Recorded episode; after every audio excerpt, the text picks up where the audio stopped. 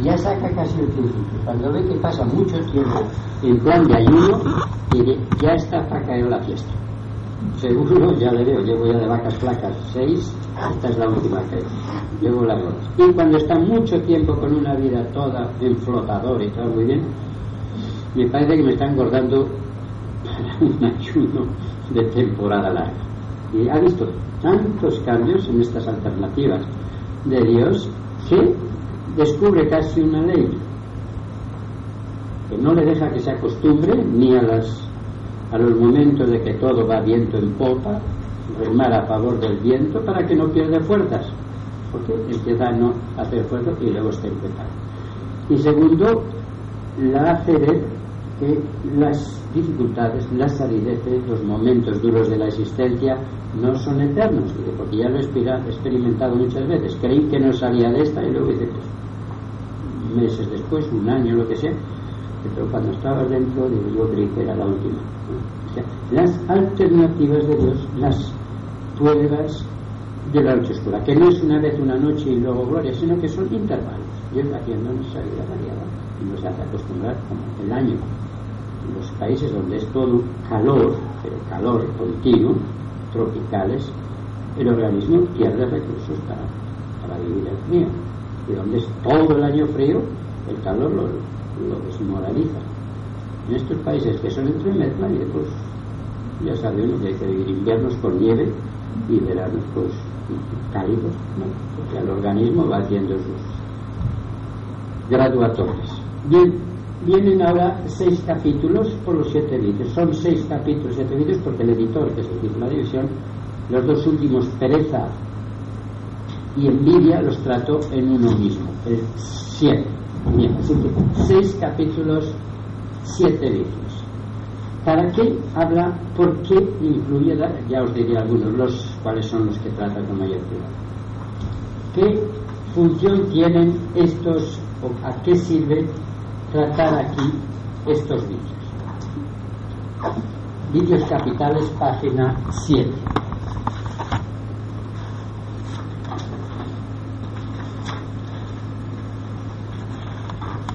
Forma la primera unidad compacta y extensa del libro Noche. Le hemos puesto la segunda porque el primer capítulo, la amorosa madre, humanamente, y la amorosa madre de la gracia de Dios hacían de impacto para esta primera imagen. Esta es la segunda parte amplia.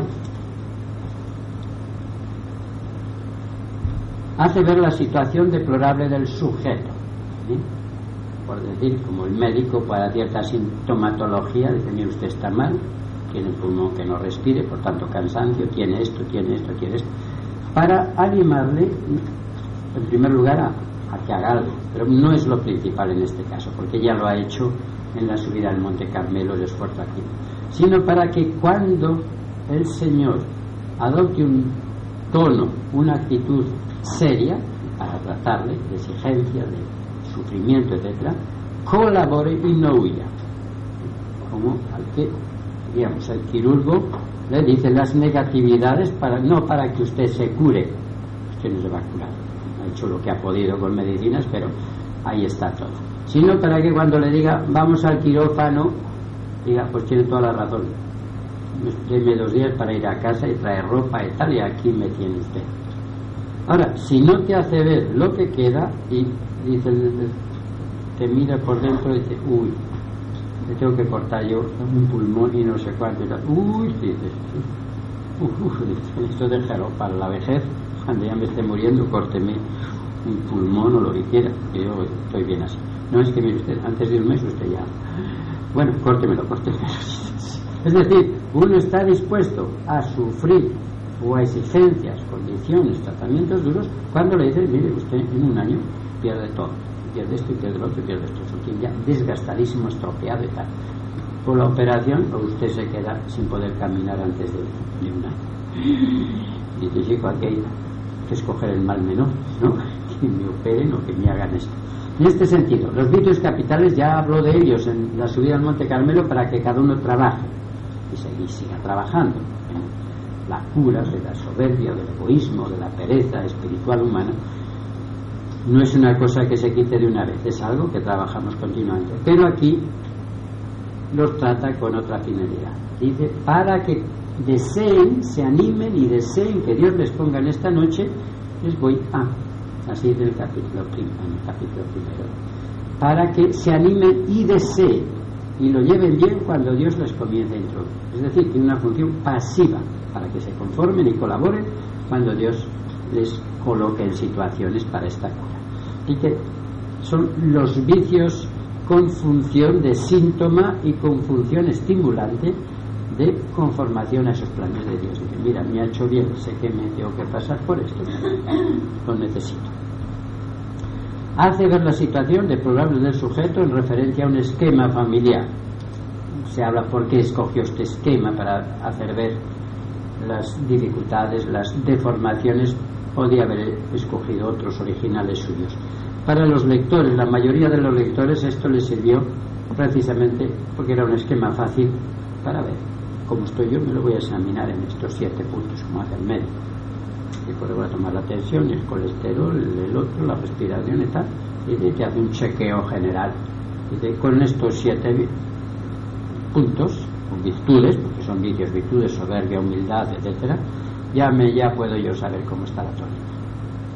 Le ha dado una gran importancia, una gran extensión, son seis capítulos de la división actual, quiere decir la sección más amplia de la noche, quiere decir que los da una gran importancia, no es un examen de conciencia solamente, sino con ese fin pedagógico de que comprendan que necesitan una ayuda o algo. Aclaraciones previas. Esto es importante ¿eh? para nosotros que vamos a hacer ahora el examen.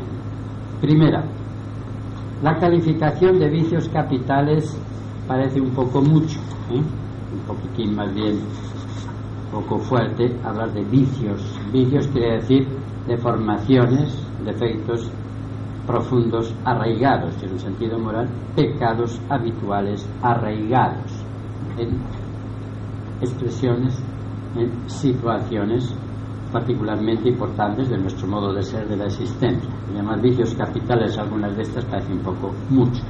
Pero el esquema le sirve al santo. Y como ya hablo de ellos en la subida del Monte Carmelo, de la avaricia, los bienes temporales, la soberbia, en todo lo que hacen, aquí los explica sobre todo en sus manifestaciones espirituales. Ya no es la avaricia en sí, a eso ya lo he explicado en la subida del Monte Carmelo, es la avaricia en los objetos espirituales, en la piedad entonces, hoy tiene otras manifestaciones, y se cargan de todo, de rosarios, de imágenes, de esto, de lo otro, tal, que parece un, un museo.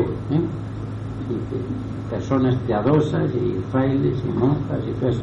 Todos cargados de chismes y de cosas y que se arrean como los niños con dijes, y cosas por toda la.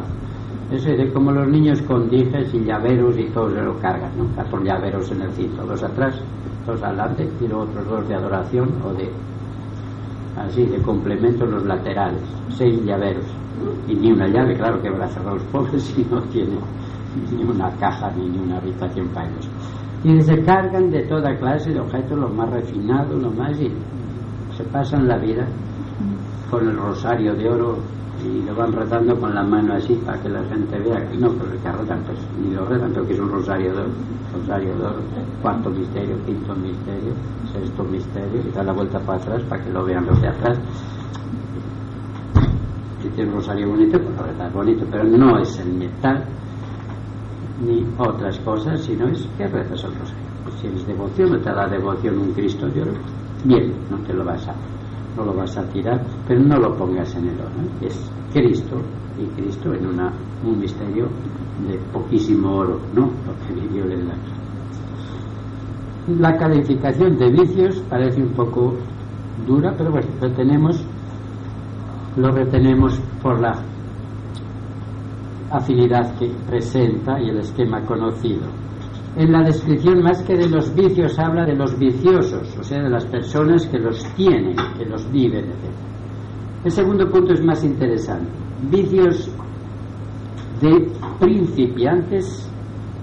Aquí está, hay un problema, diríamos, o esto necesita aclaración. En realidad estos vicios de la soberbia, de la envidia, de todo esto, no son de principiantes, sino acompañan a personas que ya no son principiantes. Y lo dirá en su vida muchos muy amigos de Cristo, muy colocados, y mucha autoridad y mucha cosa, maestros espirituales de alta alcurnia, y en cuanto le tocas el cielo, la persona, el primer puesto, su categoría, su... como decía Santa Teresa, Dios te libre de decir Monseñor a quien tenía que decir excelencia y vice a quien era el titular. Madre, te gastas el resto de tu vida en reparaciones. Parece que no te diste cuenta, que no ha sido mala voluntad, sino que tú no tienes mucha información en las categorías o en ese campo, o que las en la última edición del protocolo no lo he leído todavía y no había sabía yo esto y tal. Tienes que estar en la vida. Porque, y eso gente de iglesia, gente que teóricamente vive en serio. Los religiosos, Dios te libre. Y de equivocarte, madre, el tiempo que habré gastado yo en estudiar lo de títulos de carta y no hay una que, no me salga en un lío de esto, si luego venga a reparar, que le llame no sé qué, y, usted. Y eso pasa en lo mundano y pasa en lo espiritual y pasa en los religiosos. No es de principiantes. Aquí dice el santo, muchos espirituales, quien hace el camino espiritual, les surge envidia afán de que sus maestros los tengan por santos y sean los preferidos, etc. Él llama, habla de lo mismo, pero a la inversa. Muchos maestros tienen interés particular en ser los preferidos, y si uno los deja, o cambia, o prefiere otra cosa, otro sistema, otra persona que le ilumine, uh, una ofensa que hay que hacer reparación.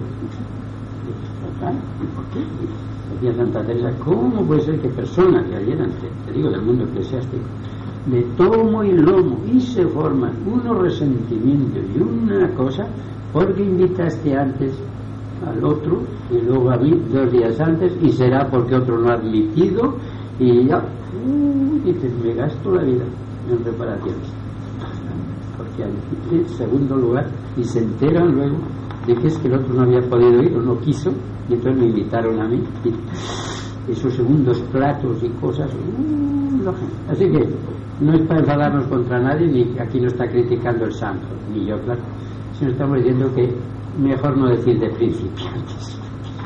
Lo llevamos hasta el sepulcro. Una persona no sea delicada y sepa sobreponerse a esa instintividad de no ser el preferido en todo, de no ser el número uno en todo y tal. Ciertas cosas que al gobierno soy útil. A otros no les gusta lo mío, pues se sirven de otros. Y a otros lo servido y otros prefieren. Normal. Nadie es el ídolo de todo el mundo. Uno te admira, otro te critica, otro te da el número one y otro te pone el número 13 y por delante 12 todo esto hay que tener un gran temple. No digo para estar jugando con orden porque uno ni se fija sino para ser sencillo en eso. Así que hay sobre todo el primero es muy bonito en ese sentido todas estas descripciones y concluimos de la noche tratan la condición humana y son tratadas en el doble aspecto espiritual y psicológico sufrimientos son sufrimientos espirituales. Frecuentemente, pues, comportan también cansancio físico, desgaste moral, frialdad, o, decimos melancolía, mal humor, depresión, pueden llevar un elemento humano, ¿eh? lo espiritual y lo humano van juntos. Bien, el vicio mejor tratado y más fundamental es el de la soberbia, el primero, capítulo 2, soberbia humildad, lo trataremos nosotros mañana. Y concluimos el primer libro de noche mañana. En la soberbia es un trata de las manifestaciones de la soberbia, algunas. Trata del soberbio, o sea, de la persona, muy bonito, y trata una segunda parte del capítulo trata del humilde, para hacer ver el contraste hace de cómo el modo totalmente opuesto en que actúan las personas humildes y sencillas no les hace sombra, nadie no tiene por qué envidiar y si uno triunfa lo felicitan. Hombre, claro, en un concurso, pues como dicen en el deporte, pueden ser amigos y son rivales. Noblemente, pues estamos siempre los dos. La medalla de oro y, me la llevo este, pues somos amigos. Pero rivales, claro, todos queremos la medalla, la misma medalla, y no hay dos de oro. Entonces, hay en algunos casos, evidentemente, el mismo juego limpio, la nobleza es un concurso y se va a un concurso si uno va a ganar una cátedra, un puesto de trabajo, le dice, ay, pero qué vanidad, y, y hay dos puestos y 200 esperando, o un puesto, y yo estoy haciendo las oposiciones, fíjate qué vanidad y qué orgullo, que quiero sacar el primero, y si no, ¿para qué las hace? ¿No me hizo un puesto? Y tenemos 20 concurrentes, pues si no luchas por el primer puesto, no queda nada, ¿no? O sea, no es que uno no tenga afán en ciertas cosas, pero en cosas en que hay campo, en que todos cabemos, en que los otros son admirados, en que tienen ciertas cualidades que no tenemos, bendito sea Dios. Si todos, si todos fueran como yo, pues sería una desgracia, porque hay un montón de cosas que no se me dan bien, y con una comunidad de 120 tengo un compañero que digo, oye, esto no me sale, estaba escribiendo con el Bernardo y ahora quería sacar unos textos interesantes, los quería sacar con las letras chifa arriba, y no sé cómo se pone, desde allá vengo, y te saca, ¿y esto querías? Exactamente, gracias. Yo tienes que llamar al técnico, sí, pero te ha humillado, esto es un ignorante, a mí no me humilla, digo hasta que me ayude. Y yo le ayudo a él, o lo recomiendo, y digo, esto es un genio siempre que puedo. Sombra. Es decir, podemos sencillamente ser generosos, y en eso mismo de ser generosos, estamos exaltando nuestras mejores cualidades, no haciendo humillaciones una persona dispuesta a servir y que deja espacios para que crean, crezcan, crezcan a su alrededor, es una cosa muy bonita. Bueno, descansad un poco y ya leyendo esta amorosa madre y un poco de los folios, y si queréis, si os atrevéis ya con la soberbia, es mucho nombre, pero vamos, toca en vivo ¿eh? nuestra psicología. Gracias y hasta mañana. Programación y hoy de nuevo, después de la introducción que hicimos ayer, seguimos con la lectura o relectura y pequeño comentario al libro primero, lo que llama el santo Noche del Sentido, porque afecta sobre todo a la sensibilidad, no a los sentidos externos de ver o no oír, sino a esa gratificación que acompaña nuestras operaciones. No es que lo hagamos por gusto, pero hacemos las cosas con gusto la oración, la caridad, el sacrificio, el trato, el trabajo, lo hacemos con gusto y esto es normalísimo, ¿no? No es ningún abuso, solo, como os os decía ayer, que necesita una educación, no eliminar el gusto, sino el niño lo tiene lo tenemos nosotros y el niño necesita el cariño expresado, que es una continua asistencia, mimos, caricias, etcétera, y la persona mayor necesita también el aprecio, el amor, los signos de amor. Cambian de expresión, cambian de estilo, pero los necesitan. ¿Dónde está el problema? ¿Y dónde comienzan los vicios que llamaba el santo de los principiantes? No en obrar con gusto, sino en obrar por gusto. O sea, convertir el gusto, la sensibilidad, me gusta, no me gusta, me parece, no me parece, en el criterio para obrar, para cumplir necesidades, funciones, deberes de relación, de servicio, etc. Entonces se obra por simpatía, como decía, por gusto, por esto ya, pues ayer os hablaba del tren del Sirio, con tristeza os tengo que decir que primera noticia esta mañana me lo han suprimido. Así que las que pensaban viajar ya no tienen oportunidad.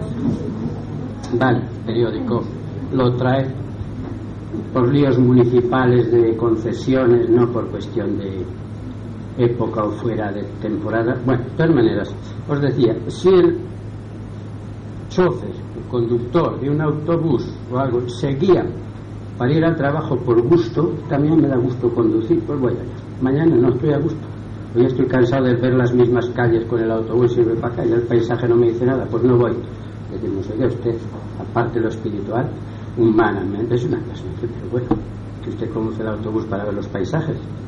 Se supone que si tiene que pasar cada día 30 veces por la misma calle, que se lo sabe de memoria, que no va por gusto, sino por un sentido del deber, por un compromiso que ha tomado, y lo ha tomado porque tiene un salario y ayuda a la familia o a este mismo. Pero le guste o no lo guste, a las 7 sabe que tiene que estar sentado al volante. Esto lo llamamos en plan humano una persona madura, con carácter, con sentido del deber, no tiene que preguntar hoy, estoy más a gusto en la cama. Por razones, cualquiera le puede pasar eso. Esto trasladado al mundo espiritual pasa, diríamos, es una imagen solamente, decir, hace las cosas, si le cuesta, esto no me gusta. y lo otro me gusta, y aquella persona me va, y esta no me va. Es decir, hay unas diferencias, que el día que lo hacemos con gusto, que podemos tratar con una persona con quien nos entendemos bien, lo hacemos con gusto, o más a gusto. Pero no obramos por ese criterio, tenemos un tono de respeto, de acogida, de cumplir, si algo nos obliga con una persona que por lo que sea nos resulta más lejana o incluso antipática. Esto es madurez. Y con Dios sucede lo mismo. La oración, la caridad, las fidelidades que le tenemos prometidas, y todas estas realidades, servicios a veces sacrificados, disgustosos, no es cuestión de gusto o no gusta. Cargo, yo tengo servicio a las personas, imaginaos, os hacen para la recepción de un ambiente. La persona simpática, bueno, pase usted, pues, ¿cómo se ocurre venir? ¿Qué? ¿Dónde? Viene otro. Y de esto, creo que sí, pues léalo, pase, está ya apuntado, mira a ver si es. Es que yo quería ir al sitio tal, es esto. Pues, pues no tiene usted ojos para leer el letrero esta señora, ¿quién la ha formado? Tiene una deferencia, es un tío antipático, ¿te? pero es esto. Y dice, sí, señor, pase, como usted ha indicado, si otra persona con más dones de trato, pues le explica un poco, o está un ratito. Pero tiene recursos para todo, esa es la madre. Y el día que está de buenas, hace oración, y el día que está de malas, pues haga un acto más breve o, o lo que sea, de adoración al Señor que por mal humor que tengo que yo tenga en el día tengo motivos para agradecerle y adorarle y es mi Dios y, me ha creado vale entonces esta es la cuestión no un vicio que si tiene un poco variedad un poco sobriedad todo eso es secundario es una criteriología de valores humanos religiosos frente a las personas frente a Dios frente a nuestra propia vocación y deberes que indique una persona que no sería por la sensibilidad sino que hace las cosas con sensibilidad, a gusto, pero no por gusto. Ya que no siente el gusto, pues hace lo mismo. Un día no tenemos mucha apetencia, pero comemos algo. Aunque no nos vaya, porque no estamos a tono, pero tomamos algo porque forma parte de nuestra vida. Y el día que estamos de buen humor, pues organizamos una cena en Casa Cándido. estoy, estoy a todo, venga, la montaña, donde queramos. Vale, es la criteriología. Estos, ya decía Baruch, dice, estos vicios de los principiantes, ya os dije que vicios es mucho, de principiantes es poco, porque son de todos hasta la muerte. Dice, ellos pueden tomarse como una banalidad. Cuatro cositas, sí, un poco chuscas, un poco cómicas. Y entonces dicen, principiantes, esta gente ingenua, que no quería llevar acarreados de rosarios y de medallas como los niños con dijes y tal o como los cargados de condecoraciones militares que casi no pueden respirar, esos ya que han mucho y tienen 48 medallas para todos los actos oficiales y no saben ya dónde colgarlas, ya las últimas ya tienen que ir por la espalda porque no cambian. Bueno, que está bien, está en su oficio, lo hace. Pero vamos, dice, no es el estilo de la persona espiritual. Pero no son tampoco los principiantes aquí, aquí, por de quien este autor se preocupa, sino de principiantes un poco de esas tendencias primordiales que nos afectan a todos o de una manera ridícula, diríamos simplona o de maneras más refinadas, pero ahí estamos todos. Bueno, dicho esto y puestos de acuerdo, volvemos después de la pedagogía de Dios, al principio cariñoso, todo agradable, todo pasa al trato un poquito más duro, como la madre amorosa y educativa, una madre que no sabe educar, decimos es muy buena para los primeros años y si le sigue con esos mismos pues le estropea que para eso ya está decimos nosotros la abuela o el otro que consuela no al pequeño y le mima pero la madre dice no no yo lo tengo que educar no consola y a veces pues si llora llora. Bien y así hace Dios. La amorosa madre luego que ya la lleva mucho tiempo brazos dice Dios ahora vas a aprender a actuar así con madurez humana y espiritual. Por razón, esto es mi deber, basta. Me gusta o no me gusta, me da lo mismo, es mío y eso lo hago. No me gusta una operación, me han dicho que es necesaria, pues me hacen una operación. Y me encanta. Vicios capitales, ya los vimos, y, como os decía, pueden hacerse una cosa así, un ridiculilla de pequeñeces para los principiantes, pero aquí no algunos sí, algunas de las manifestaciones que el santo señala, pero las más sustanciales, sobre todo, la soberbia espiritual, la gula espiritual, es decir, dar mucho a las cosas que afectivamente te gustan espiritualmente y cuando hay experiencias un poco duras, de, eso, ese plato no como yo. ¿no? Y si le va bien en la oración, gastan horas, como les vaya mal una temporada, ni el Padre nuestro reza. O sea, estoy harto.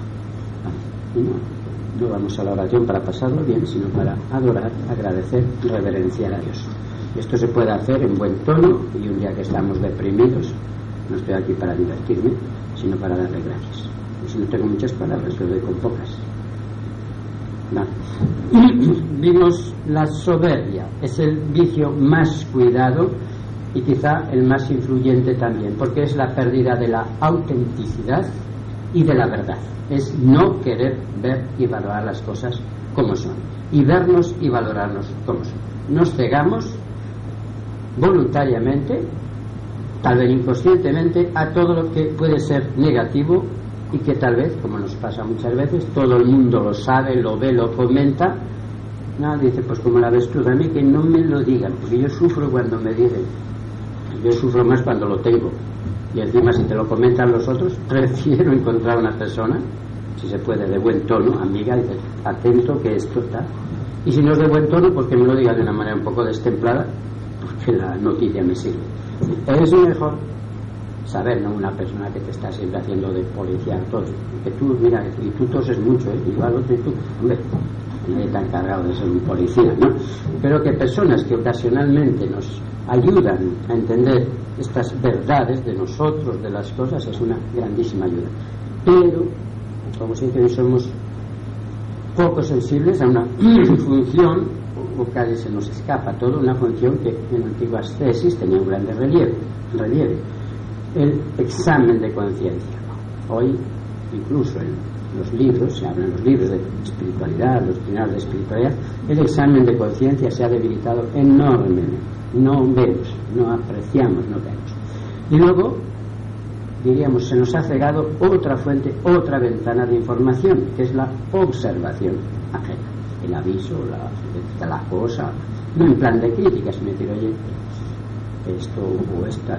Y esto vale el examen de conciencia en una comunidad religiosa y en una vida de familia. Entonces, si uno no advierte, se pone a pensar y no advierte nada, y lo que le dice no lo admite, pues se cierra ahí un bombo metálico y estoy contento, y pongo el tapón a los oídos y oigo música celestial. Pero que no me digan ni vive en la luna. Bien, una sinceridad de base, una verdad de sí mismos. La humildad, decía Santa Teresa, es andar en verdad. No hacer dobleces y cosas, sino en verdad. ¿Vale? Yo tengo estas 27 cosas impresionantes, únicas, y tengo aquí otras, me parece que son 8, que están bastante fragilillas y caducas. ¿Vale? Yo he hecho el cómputo, el balance, todo sumado bien. Voy a ver si afino un poco en esas ocho que quedan ahí todavía un poco angulosas y espinadas. La verdad no es vanidad. Una persona puede ser vanidosa y la vanidad es también un, movimiento espontáneo bonito, cuando es una vanidad pueril de hacer el bobo. Así que está esperando otro mismo. Esto es una un figurín. Pero una vanidad de hacer las cosas bien, de querer quedar bien, de suscitar una estima eh, por los modales, por el estilo, por lo que sea, por ciertos valores, es una cosa bonita, con tal de que no sea ridícula, oprimente o, o que una persona haga las cosas más por quedar bien, por aparecer bien, que porque las cosas son buenas. Pero si además de hacerlas porque vale la pena, de vez en cuando le gusta que se sepa que es un ladrón. Hola, si no lo ve nadie, y ha hecho un acto de sacrificio, de caridad, de trabajo, que nadie ha visto quién lo ha preparado, pues se queda tan contento. vale porque lo ha hecho, porque transforma porque sirve, porque Dios lo ve. Si me agradecen alguna vez, pues eso que tengo a menos. Entonces la vanidad, y eh, como os decía, es bonita, es una cualidad incluso que hace que las personas pues, se comporten de una manera delicada, agradable a la vista, y esto no solo para ganar admiración, sino porque saben que agrada a los demás. Una persona con ciertos estilos, de ciertas cualidades, está al servicio de todos y al agrado de todos. Hecho con discreción. La soberbia es otra cosa. Esto ya es veneno puro, oprimente. Y eso, como dicen por ahí, hay árboles, como sabéis, debajo de los cuales no nace la hierba, porque las redes lo chupan todo. Entonces, ya estos no toleran que nadie sobresalga en unos 400 metros a su alrededor. todo les ofende, como el santo está en la envidia, que nadie sobresalga, que nadie... Y hay personas que gozan con que la gente valga y tener a su lado personas de valor. Bueno, vamos a ver este capítulo al que el santo ha dado tanto relieve, ya ha puesto el primero, soberbia humildad, y ha hecho una descripción muy bonita de la figura del soberbio, como dice él en la subida del Monte Carmelo, al hablar de las dotes corporales, de los bienes naturales, la riqueza, la belleza, las habilidades, el talento, hablo ya de la soberbia en estas manifestaciones temporales. Ahora dice, me voy a fijar en la soberbia espiritual, es decir, por motivos espirituales, o en tema religioso, en este La soberbia es con mucho el tema más y mejor desarrollado en el libro, el capítulo 2 entero, y luego al hablar de los provechos de la noche, fijaos el relieve, le dedica a este vicio y a la virtud, a la humildad que consigue después de la noche, un capítulo entero largo, el 12. Y a todos los otros seis vicios, fruto, un capítulo para los seis, el 13. Solo a la soberbia, es decir, a la humildad y verdad que resulta, le ha dedicado la mitad del espacio y la otra mitad para todos los otros. Esto obedece a la convicción que tiene el santo. ¿Cómo se arregle esa raíz? Los otros funcionan. Y no hace falta detallitos. Como no se aclare esa, las otras virtudes y las otras cosas no se arreglan ni se purifican. Vale, ya tenéis aquí la soberbia, página 8, donde estábamos, es el tema más y mejor desarrollado. En primer plano, como la raíz de los vicios y amplísimamente y al hablar de los frutos, la humildad amplísimamente, todo el capítulo 12 para solo. Bien, dice, aquí está la raíz de los males de la persona. Dios no se los puede curar porque los esconde, porque no los quiere reconocer, porque no se arrepiente, porque no se dispone a colaborar, como os decía, creo os decía ayer. Digo, si uno va al médico, que tiene cuatro cosas estropeadas, así por dentro, pero que no se ven, y el médico le dice, bueno, ¿qué tal está usted estudiando? Muy bien, muy bien.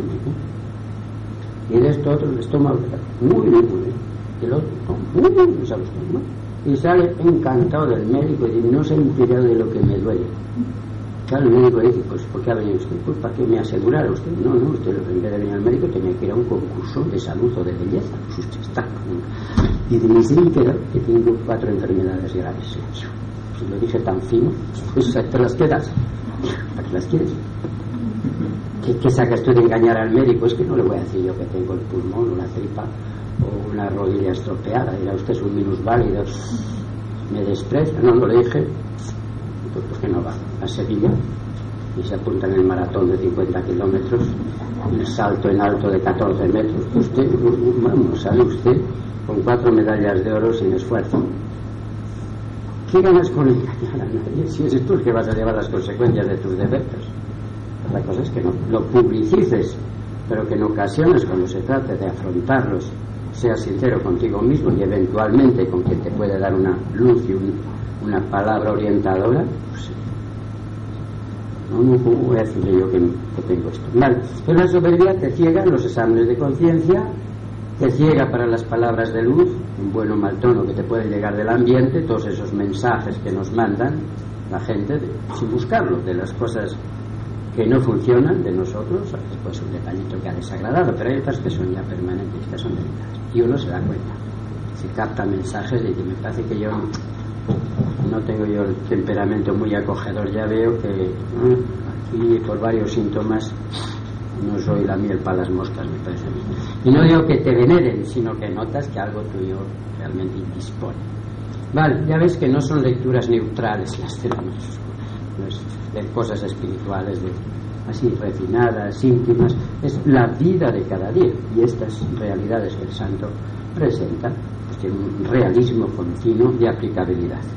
Bien, examen de conciencia, como os decía, que se nos ha cegado sensibilidad, captación, una cierta aceptación de los mensajes que nos vienen de fuera, que no son solo negativos, frecuentemente captamos en el ambiente que ciertas cosas nuestras caen bien, que son eficaces, que nos podemos ayudar y lo agradecen, o sea, uno capta, y capta también que ciertas cosas nuestras molestan y que podríamos hacer algo.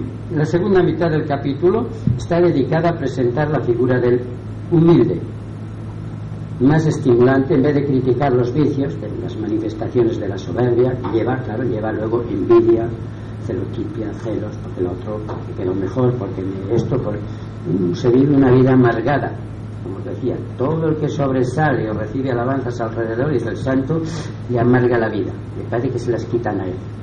Y cuando le hablan, pues una más delicada, más atenta, oye, ya me robó un trozo, eso no tenía que decir de mí solo. Como hacen a veces los niños, ¿no? Que se ramplan las cosas y le hacen otro regalo a su hermanito y, se lo ramplan. Que es mío, que me dejo que para mí, que yo mando más, lo que sea. Lo llevamos en la sangre. Dice San Agustín, he visto en familia, dice, ¿qué será? Decimos que los niños son inocentes, y son también inocentes, pero el egoísmo lo tienen a niveles que tal vez ningún adulto lo tenga. Quieren todo para ellos. Y están, rechina y dicen, he visto, una madre, sabéis que San Juan de la Cruz también compartió el pecho de su madre en ese primer año con una niña, porque no tenían para pagar el pan de su madre y el hermano vivo, había muerto el padre y otro hermano de hambre.